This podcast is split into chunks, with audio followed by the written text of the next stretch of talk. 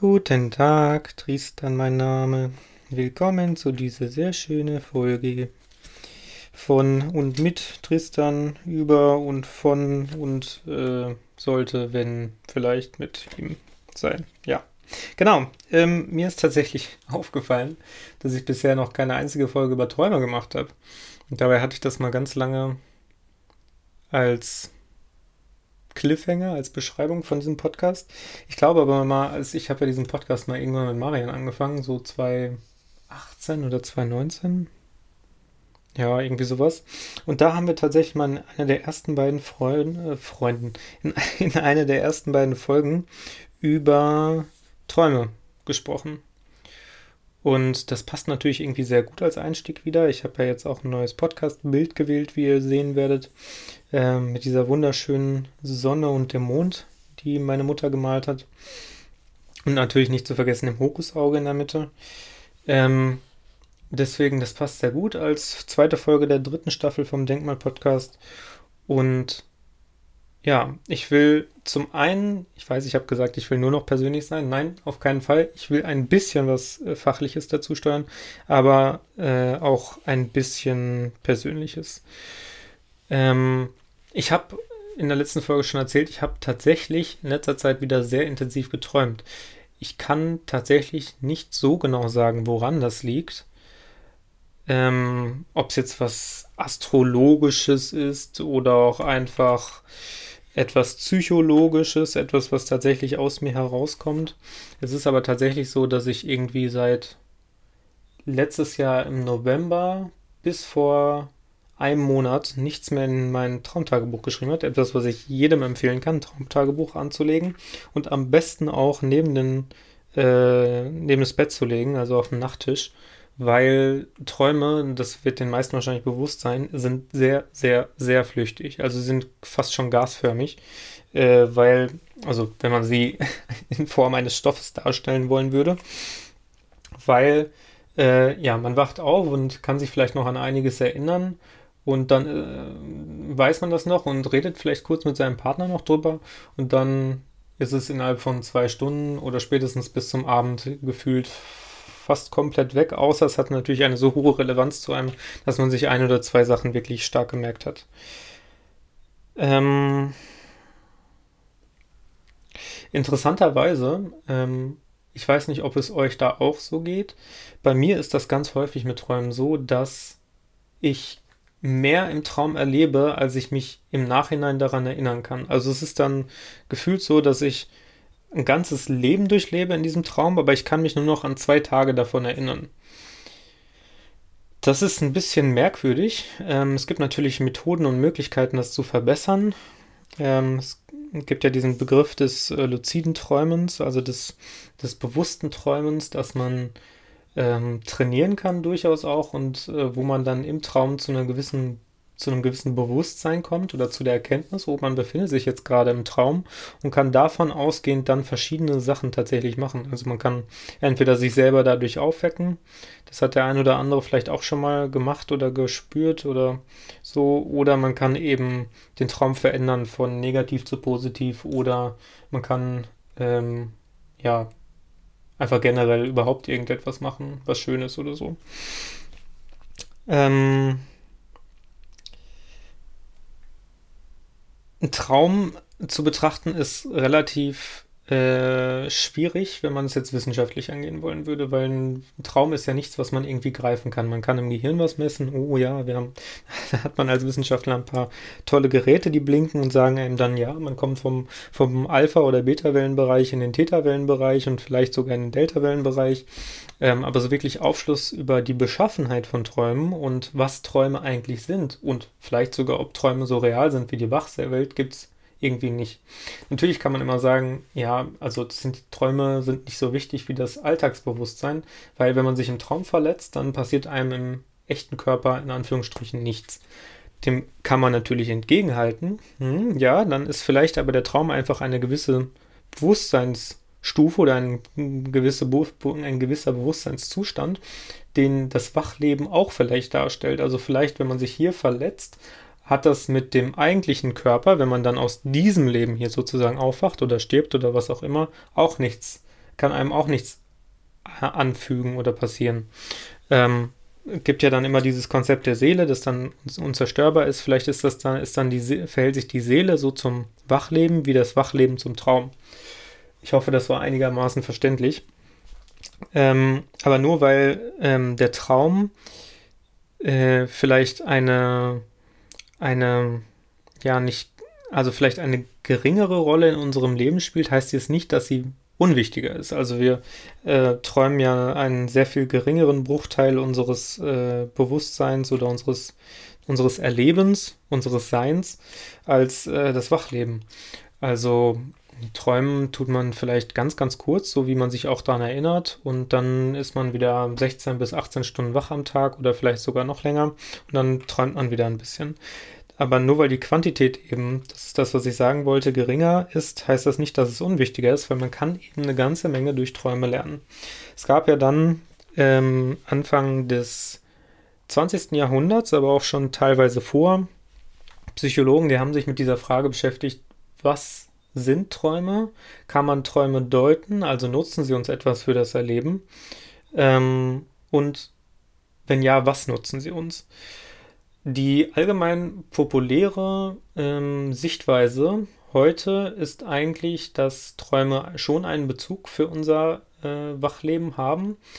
Ähm, das ist aber meistens eben einfach eine Verarbeitung dessen darstellt, was wir in unserem Wachleben erleben.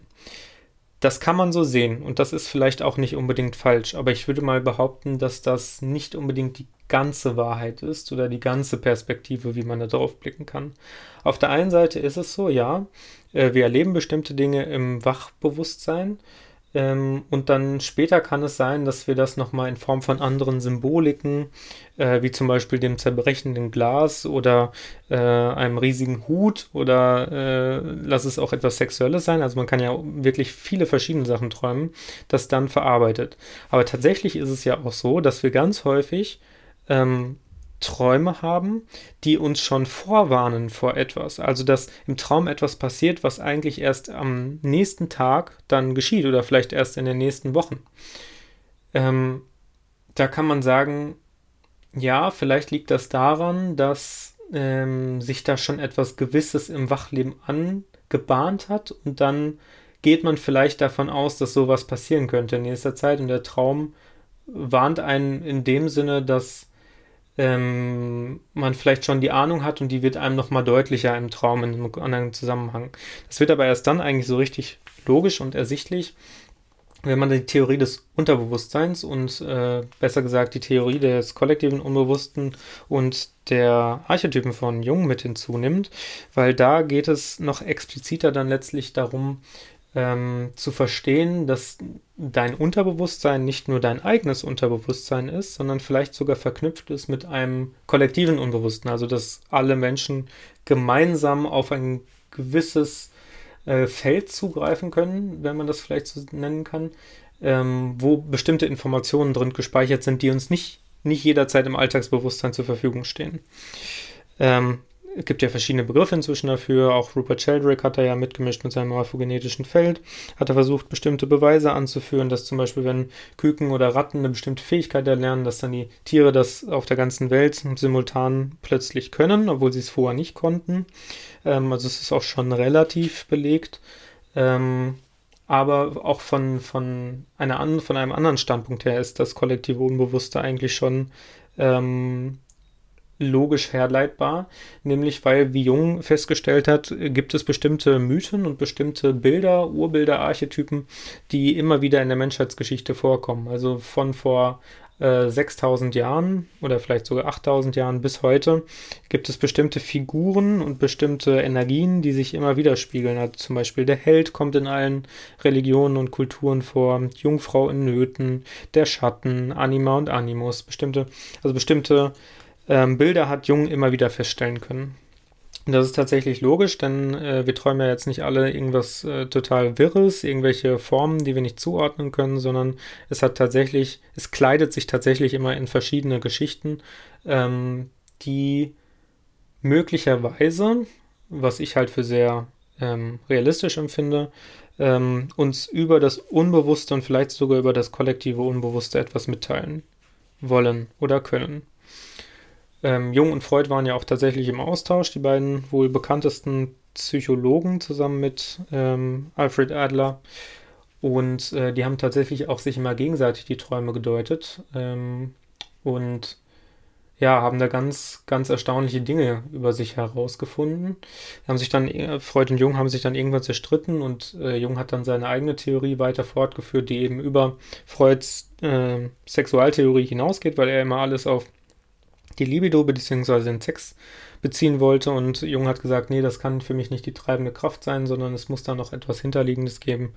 Und das war eben ähm, der Mythos für Jung. Also äh, das, das Mystische sei ein ganz äh, zentraler Bestandteil für den Menschen, der einen wesentlichen Einfluss auf ihn ausübt. Und Jung hat tatsächlich selber auch sehr, sehr, sehr interessante Träume beschrieben.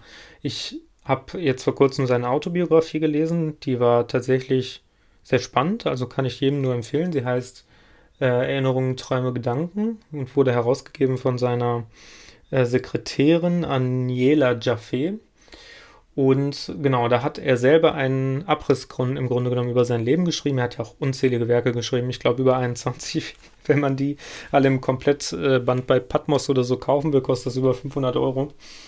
Ähm, und wie gesagt, er hat da sehr interessante Träume beschrieben. Er hat zum Beispiel einmal beschrieben, da ist ein Freund von ihm ähm, gestorben. Wenn ich, hoffe, ich gebe das jetzt richtig wieder. Aber der Grund, äh, also die grundsätzliche Art, wie ich es beschreibe, ist schon richtig. Und der hat eben in der Nähe von ihm gewohnt. Ähm, und Jung hat ihn auch öfter mal besucht, war aber tatsächlich eben nie in seiner Bibliothek. Und dann ähm, war es tatsächlich so, dass er einen Okay, ich erinnere mich gerade, es war tatsächlich kein Traum, sondern es war etwas ähnliches wie ein Traum. Es war mehr wie ein Fantasiegebilde, aber es war so zwischen Wachwelt und Traumwelt. Also er hat sich eben hin, hingelegt auf sein Bett, war vielleicht in so einem gewissen Schlummerzustand und dann hat wie so eine Fantasie bei ihm angeklopft, hat klopf, klopf gemacht und er hat sich dieser Freund, der da vor kurzem gestorben ist, kam dann eben zu ihm, hat also ihm quasi gewunken, hat gesagt, hallo, hier bin ich und dann hat Jung zuerst gesagt äh, oder gedacht, es kann doch gar nicht wahr sein, was wenn das hier eine Fantasie ist. Und dann hat er aber gedacht, okay, es, wenn es jetzt tatsächlich mein verstorbener Freund wäre, dann wäre es ziemlich unverschämt, ihn als eine Fantasie abzutun und gerade deshalb muss ich, muss ich dem jetzt auf die Spur gehen. Ist ein, also ist ein unglaublicher Gedankenweg eigentlich.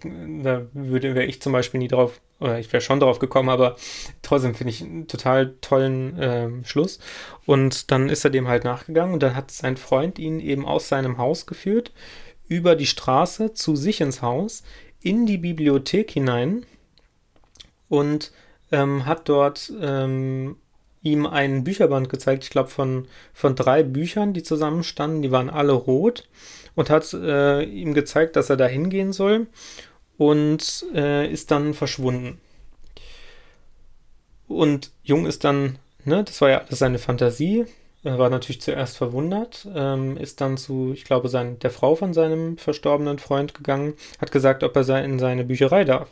Und dann ist er da hingegangen, dann stand tatsächlich an der von ihm gezeigten Stelle dieser rote Bücherband und es ging in diesem Bücherband um die Ehrung von Toten. Also wie man äh, Tote, ähm, wie und warum man Tote ehren sollte. Und das hat Jung damals so unglaublich fasziniert, weil er ähm, immer auch also eine Ahnung hatte, dass er sich mehr mit diesem Thema beschäftigen sollte, aber es zu dem Zeitpunkt eben noch nicht gemacht hat. Und dann war das für ihn der Trigger, ähm, dass er das äh, machen sollte.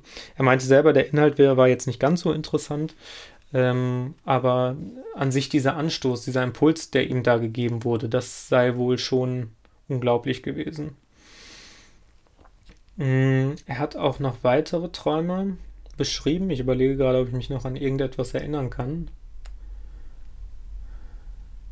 Nee, fällt mir nichts mehr ein. Sonst, falls mir das im weiteren Verlauf einfällt, dann kann ich das ja noch erwähnen.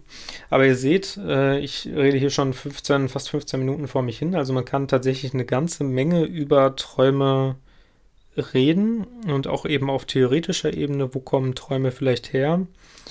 Ähm, tatsächlich, ich weiß nicht, ob ich das schon mal in der Folge von Swami Savapriyananda erwähnt habe, äh, in der zweiten Staffel vom Denkmal-Podcast.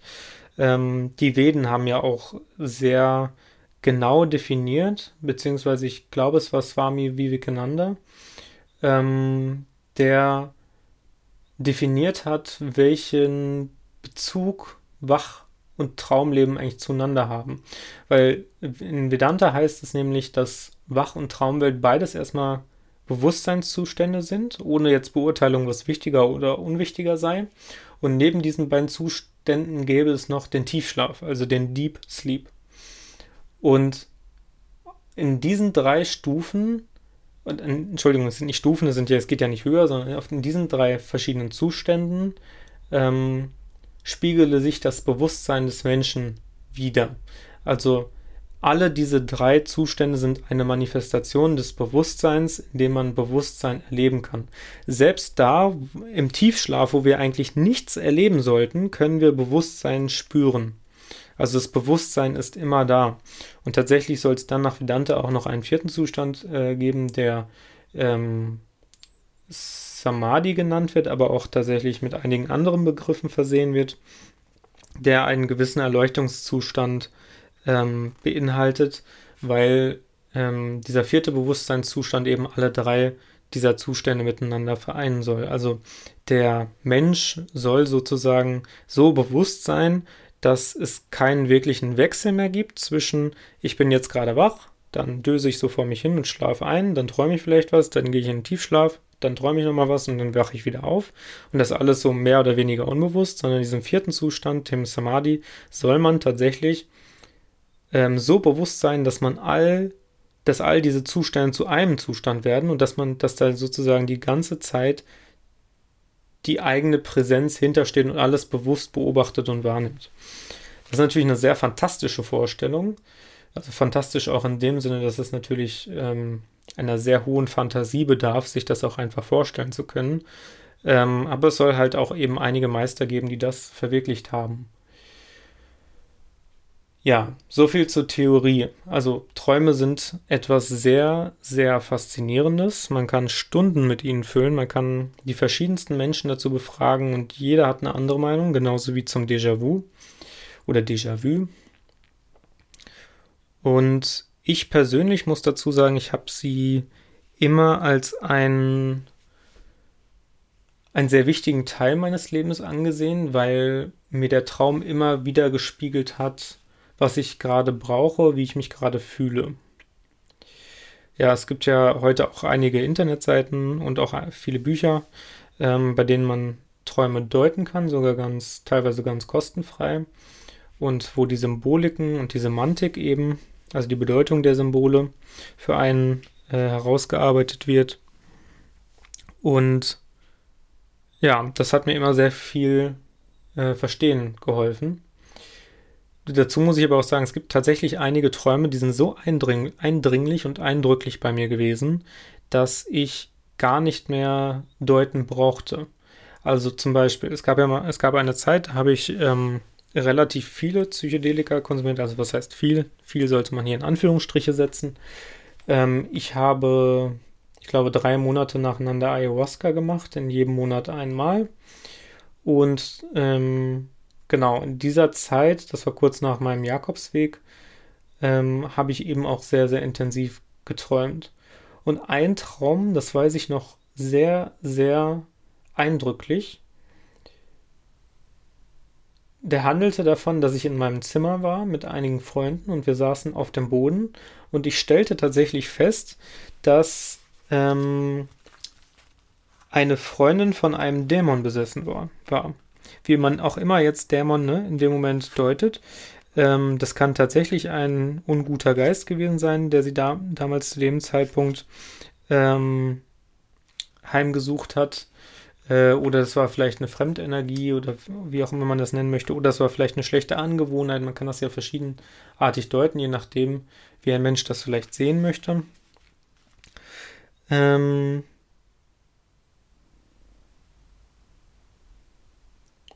Und ich habe diesen Dämon tatsächlich aus sie herausgebracht. Und ich kann sogar, ich konnte sogar noch relativ genau hören, was er da in dem Moment gesagt hat. Also er sagte irgendwie zu mir, ähm, ich muss mal kurz hier in meinem Büchlein blättern.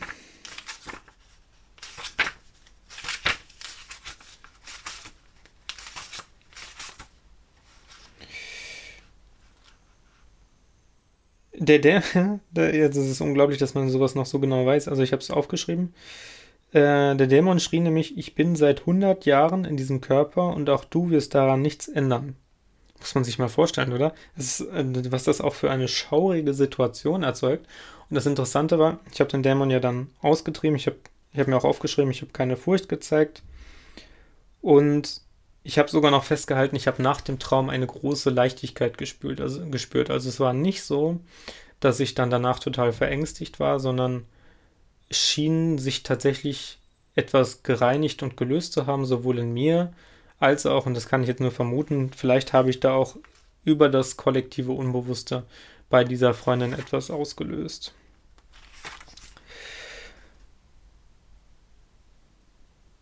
Genau. So, was habe ich dann noch für Träume hier? Also es sind tatsächlich auch sehr viele Sachen natürlich aus dem Umfeld, Personen, die äh, mir gewisse Zeiten auch nahestanden. Ähm, oder die ich häufiger auch einfach gesehen habe, zum Beispiel über das Internet. Ähm, da tauchen ja dann auch manchmal einfach Gesichter wieder auf im Internet, äh, im Internet im Traum. Ähm,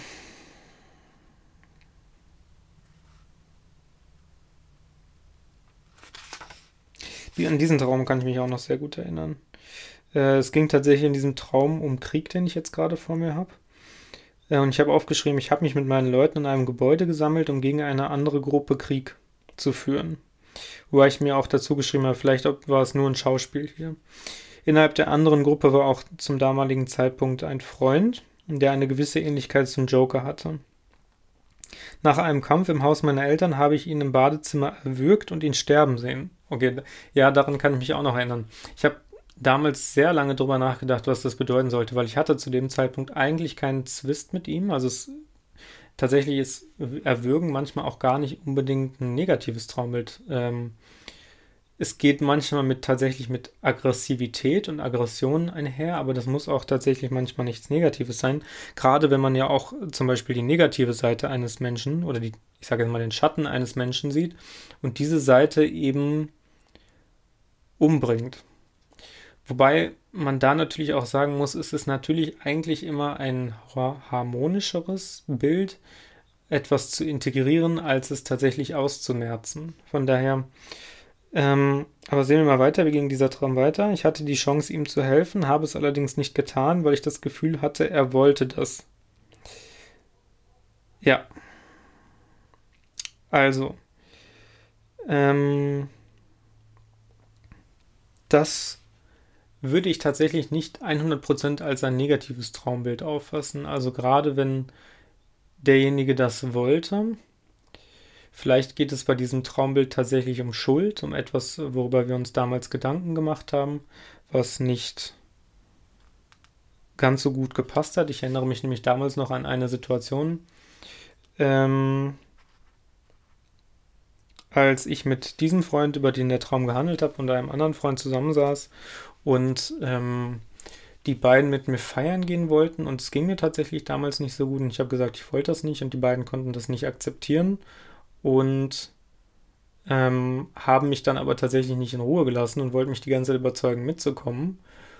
Und dann hat einer der beiden Freunde, nicht der, der in einem Traum war, sondern der andere, hat ähm, aus Frustration oder aus Wut, hat er zack schnell seinen Arm hervorstechen lassen und hat an meine Wade gepackt und hat versucht, da irgendwas. Es war kein Massieren, irgendwie ähm, zu, zu feste, feste, einfach feste zuzupacken. Anders kann ich es gar nicht sagen.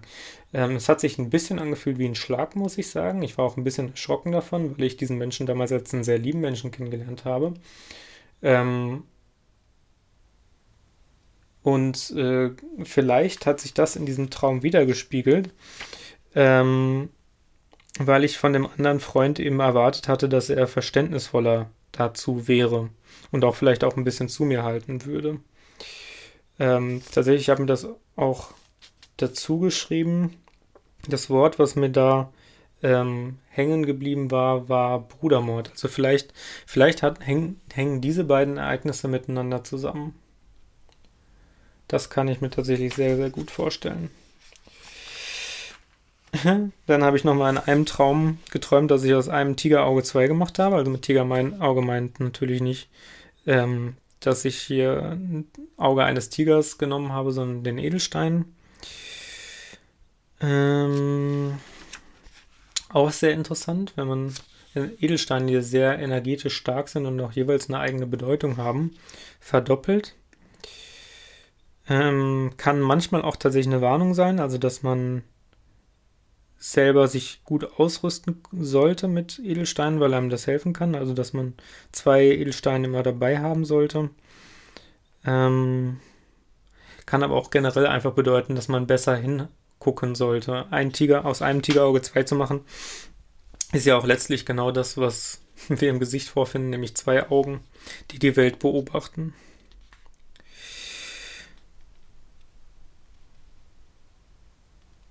So.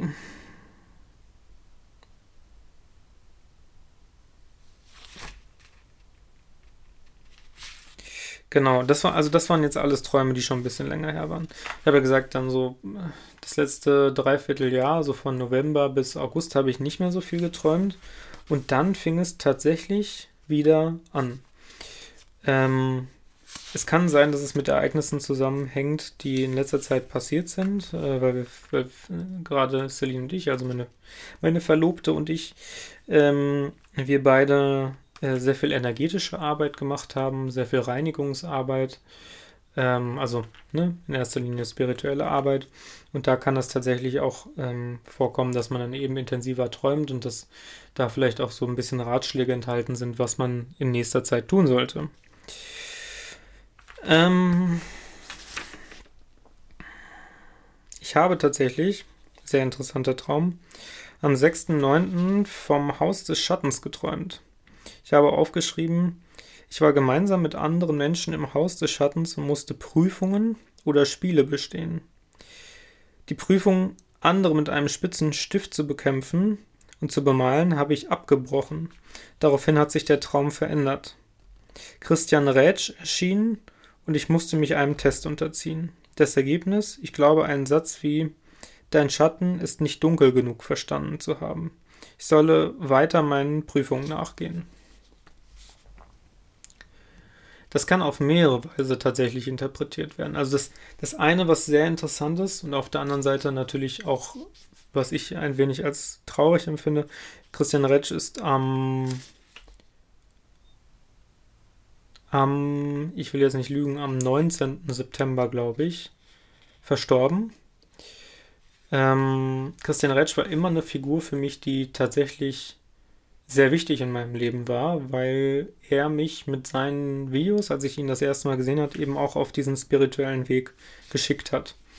Und dass ich jetzt zwei Wochen vorher einen Traum gehabt habe und davor zwei Jahre lang wahrscheinlich oder vielleicht sogar noch nie von ihm nicht geträumt, also nicht geträumt äh, von ihm geträumt habe, ist schon sehr merkwürdig. Also auf der anderen Seite kann man natürlich auch sagen, vielleicht steht er gerade als jemand, der mich die Anfänge der Spiritualität gelehrt hat oder der ähm, ja generell die Verbindung zur Spiritualität irgendwo für mich symbolisiert, ähm, mir etwas anzeigen sollte, nämlich in Anführungsstrichen, dass mein Schatten nicht dunkel genug ist, also dass ich noch tiefer in meine, in meinen Schatten oder in meine Dunkelheit hineingucken muss, um bestimmte Dinge zu verstehen. Das ist dann das, was man ne, in der Psychologie oder in der Psychotherapie und auch in der transpersonalen Psychologie, also in verschiedenen ähm, Psychologierichtungen einfach ähm, als den, den Schatten bezeichnen kann. Der Schatten ist, ich weiß nicht, ob ich schon mal darüber gesprochen habe, aber man kann es ja immer nur wieder wiederholen, ist ein Archetypus, der letztendlich für das Dunkle oder das Böse in einem steht, also das moralisch Verwerfliche. Und den zu integrieren, nicht im Sinne von, dass man den jetzt frei Hand lassen sollte, sondern den aufzufangen und ihn zu verstehen, kann sehr, sehr, sehr heilsam sein. Gerade auch eben, wenn man äh, Erfahrungen mit Trauma äh, gemacht hat. Und genau, dieses, dieser Traum äh, ist da doch tatsächlich sehr, sehr bemerkenswert. Auf der anderen Seite, aber ich glaube, das, das ist tatsächlich mal eine Geschichte für die nächste Folge. Ja, das könnt ihr euch schon mal vormerken. Ich werde in der nächsten Folge nochmal auf das Haus des Schattens eingehen. Ähm,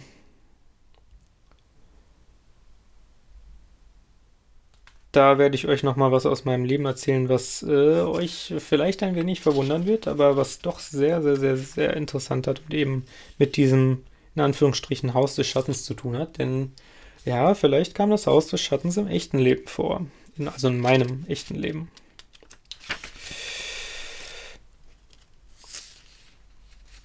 So.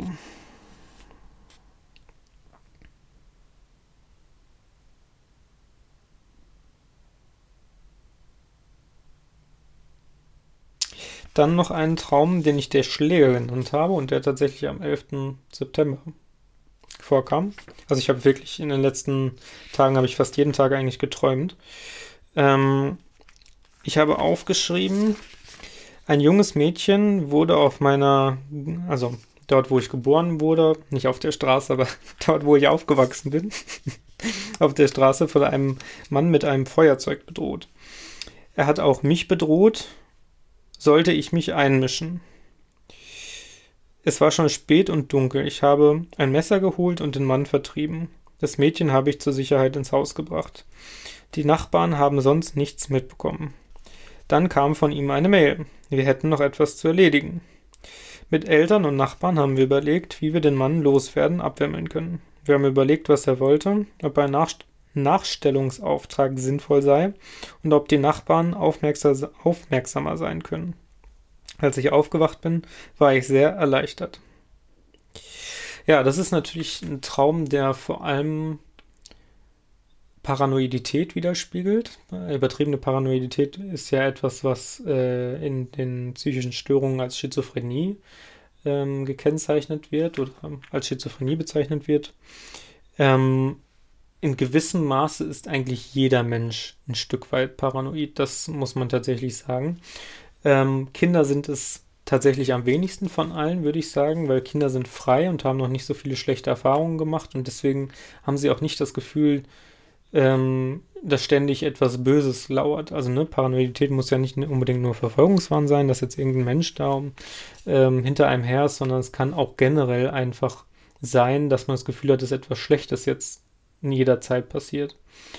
Und in Anbetracht dessen, all der Dinge, die uns im Alltag limitieren, kann man schon sagen, dass im Grunde genommen fast alle Menschen heutzutage paranoid sind, weil es sind ja selbst, wenn man jetzt heutzutage Cannabis rauchen möchte, ich meine, klar, es ist jetzt auf dem Weg zur Legalisierung, aber wie lange war es das nicht, wenn man jetzt als Jugendlicher Cannabis raucht und Angst davor hat, ähm, ja, dass man erwischt wird, ähm, dann ist man paranoid. Aber man ist eben auch schon zu dem Zeitpunkt paranoid, ähm, wo man das Gefühl hat, das Verboten zu übertreten, also dass man etwas macht, was nicht der Norm entsprechend ist oder den eigenen Werten entsprechend ist. Ähm, und das kann man dann zum einen lösen, ne, dass man sich immer anpasst und äh, Konformität vorgaukelt und dass man möglichst versucht, nichts Böses zu tun. Und auf der anderen, also das ist dann vielleicht die Perversion davon. Und auf der anderen Seite kann man versuchen, in sich selber das zu klären, was dann überhaupt, überhaupt davor Angst hat, äh, böse oder schlechte Dinge äh, zu tun oder dass böse oder schlechte Dinge eben passieren. Ähm, ja, ich denke mal, ich habe ähm, in letzter Zeit wieder vermehrt ein wenig Cannabis-Therapie angefangen. Etwas, was ich eigentlich jedem ähm, empfehlen kann und worüber ich auch demnächst mal eine eigene Folge machen werde habe ich schon wieder was, worüber ich eine Folge machen kann. Dann muss ich mir jetzt einfach mal demnächst aufschreiben. Ähm, also ich habe in, ich benutze tatsächlich Cannabis als eine Therapieform, um Ängste äh, zu bearbeiten und sich dem Schatten zu stellen, wie ich das gerade schon ausgeführt habe. Und ja, ich habe das ähm, lange, lange, lange Zeit also was heißt lange, lange? Ich übertreibe dann vielleicht ein bisschen. Ein paar Monate auf jeden Fall nicht mehr gemacht, wobei ich auch dazu sagen muss, ich habe das auch vor, wenn es hochkommt, einmal alle zwei Wochen gemacht. Ähm, hab's dann aber monatelang eben schleifen lassen, was vielleicht auch damit zusammenhing, dass wir nochmal umgezogen sind. Aber genau.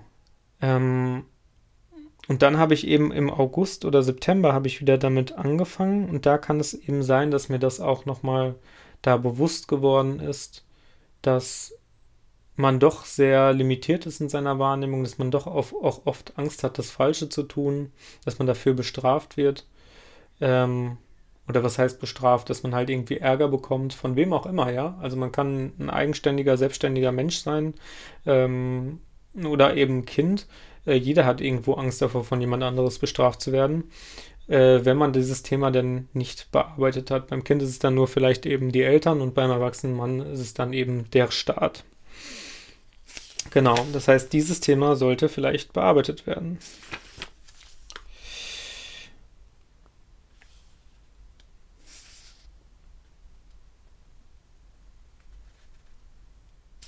Dann eine sehr, sehr, sehr interessante, äh, ein sehr, sehr interessanter Traum, der Ertrinken hieß. Der war vor einigen Tagen. Ähm, und bei diesem Traum ging es darum, dass es eine Party gab. Und das war eben auch in meiner alten Heimatstadt, also in Lüdenscheid. Und alle möglichen Freunde waren da. Ich habe sie, glaube ich, nicht alle mit dem Gesicht gesehen, aber ich habe es zumindest gespürt. Und dann habe ich eben von einem gegenüberliegenden Haus geträumt und ähm, dass dort eben ein Fluss durch den Garten lief. Und ich bin dann, warum auch immer, ich denke, es war dadurch, dass ich irgendwie durch den Keller gegangen, nach draußen gegangen bin, bin ich irgendwie in den Fluss hineingeraten und habe mich im Fluss im Gestrüpp verfangen. Und meine Freunde kamen dann zu mir und haben mich gerettet und sich gefreut, dass ich noch lebe. Und ja, das kann man auch wieder auf unterschiedlichste Art und Weise deuten. Ne? Wenn man so eine Deutung vorkommt, vornimmt, dann kommt es ja auch immer sehr stark darauf an, was man selber dem für eine Bedeutung zumisst. Ja, also das Subjektive darf da nicht zu klein geredet werden. Es gibt da keine objektive Traumdeutung. Genauso wie es eigentlich auch keine objektive Krankheitsdeutung gibt, weil der Mensch einen so hohen individuellen Wert hat, dass man das eigentlich nicht leugnen kann. Ähm, ja, und für mich äh, hat das nochmal den Wert der Freundschaft auch so ein bisschen erneuert. Es war nicht so, dass ich ähm, vorher meine Freunde nicht wertgeschätzt habe, gar keine Frage. Aber es hat vielleicht auch dann nochmal den ein oder anderen Anstoß gegeben, ähm, auch mich vielleicht, ja, ich würde nicht sagen, häufiger noch bei Freunden zu melden. Das mache ich jetzt auch nicht. Ich melde mich jetzt nicht selten oder so. Ähm, aber ich bin eben doch auch jemand, ähm, der vielleicht sich selten meldet und dann doch häufiger mal vielleicht eher anruft. Und ja, vielleicht da nochmal so dem ein bisschen mehr Wert beizumessen, dass das konnte, könnte da möglicherweise die Bedeutung gewesen sein.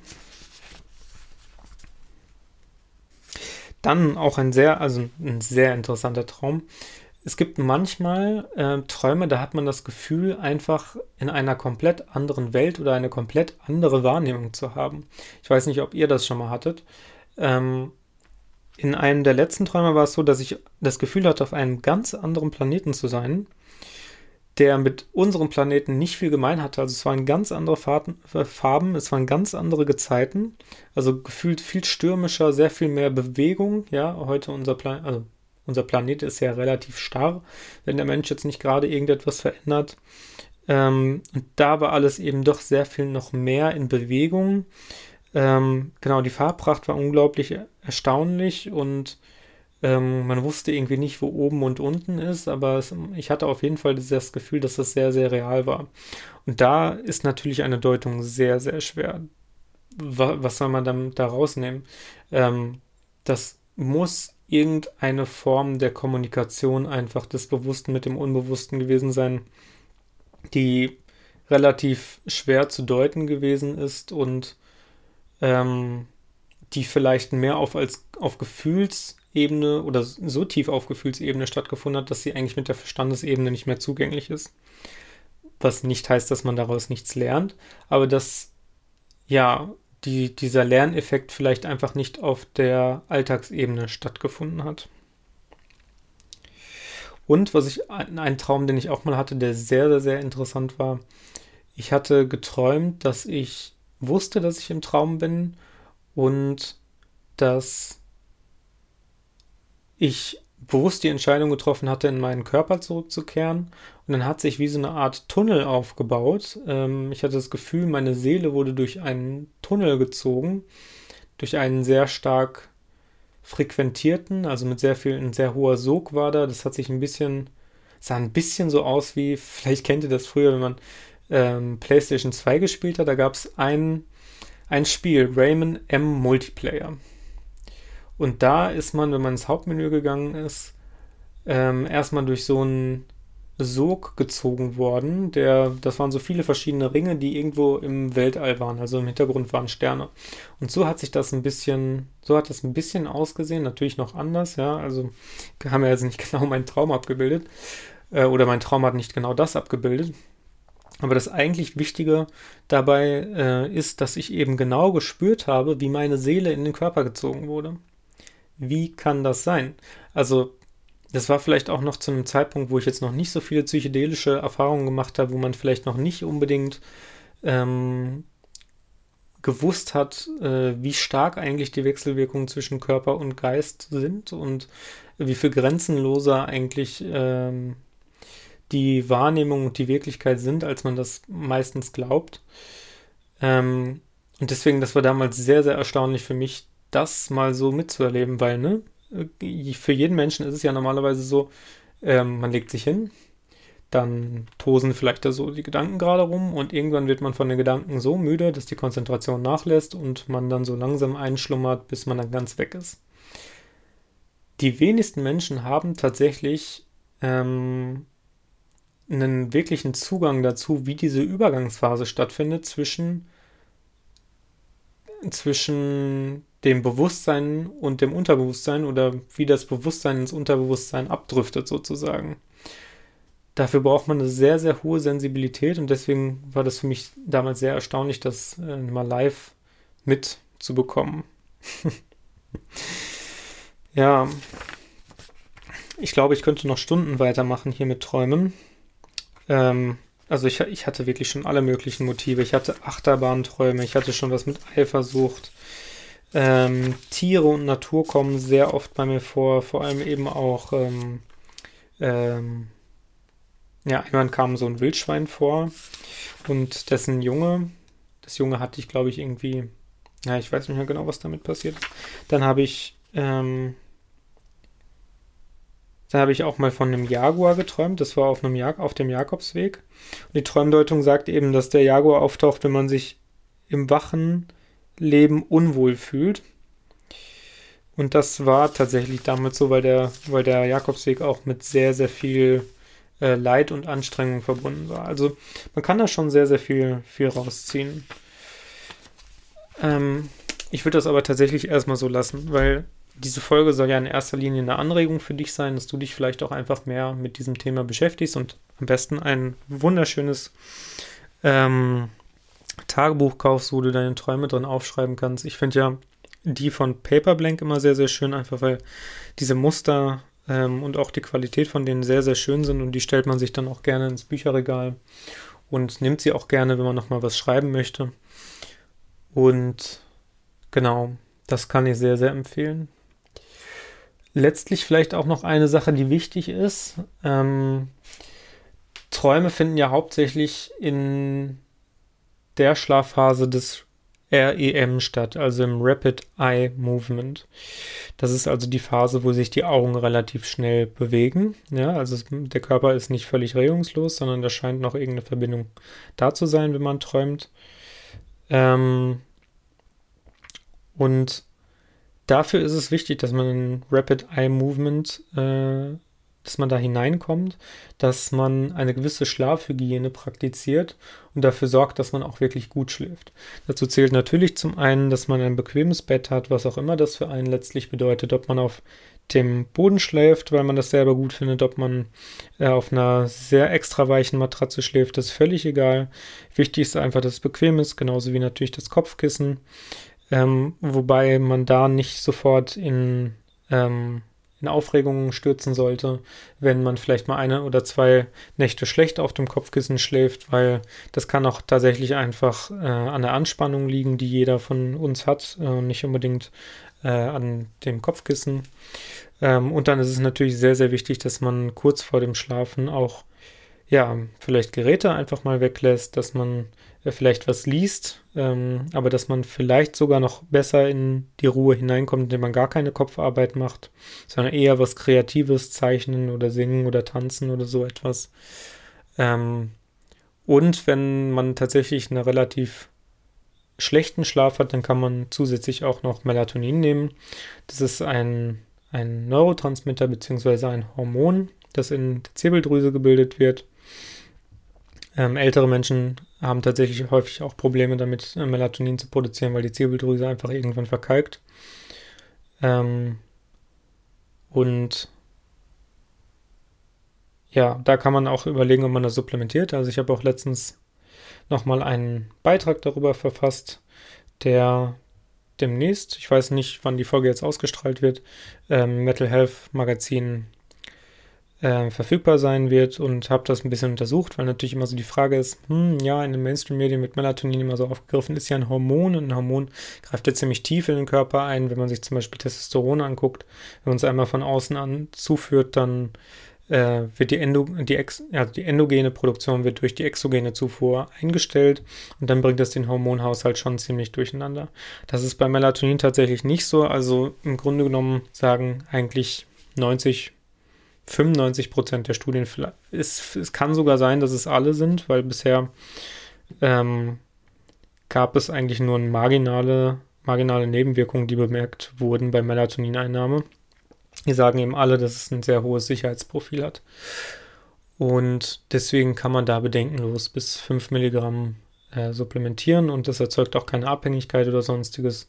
Da kann man sich also durchaus, ähm, ich will nicht sagen, ein bisschen Inspiration holen, aber ja, auch einfach vielleicht ein bisschen ähm, Überbrückungszeit, bis man dann selber vielleicht wieder ein bisschen schläft, ein bisschen besser schläft.